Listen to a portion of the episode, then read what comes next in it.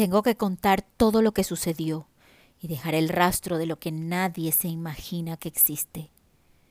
Porque así como llegó a nosotros, traspasando fronteras en el tiempo, le llegará a otros, y nuestra historia ayudará a desatar nudos invisibles, esos que solo ceden ante almas marcadas, hechas para entender misterios algunos y dejar otros tranquilos, para que la humanidad tenga distracción durante siglos.